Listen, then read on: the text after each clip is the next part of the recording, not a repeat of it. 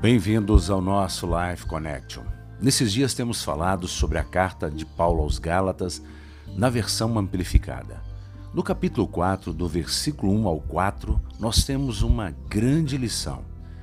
Ele diz assim: Ora, o que eu quero dizer com isso é que enquanto o herdeiro é uma criança e de menor idade, ele não difere de um escravo, embora ele seja o senhor de todos os bens mas ele está sob guardiões e administradores ou curadores até a data fixada por seu pai.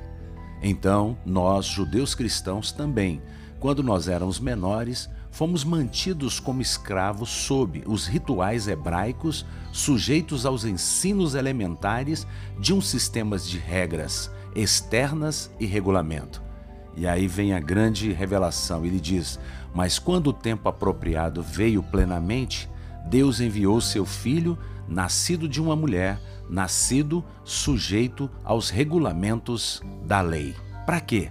Para pagar pela nossa liberdade. Então há uma razão por que Jesus veio a este mundo, sendo ele o infinito Deus homem, o Verbo encarnado, ele veio para nos tirar da mão daquele antigo guardião que era a lei e que vigia até aquele presente momento.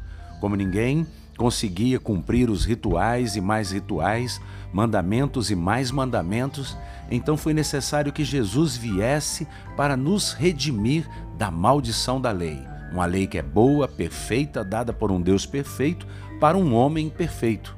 Então, no tempo apropriado, Deus enviou seu filho, nascido de uma mulher, sujeito à lei, cumpriu toda a lei e nos deu a liberdade. Agora somos livres, agora somos filhos de Deus, herdeiros pela fé.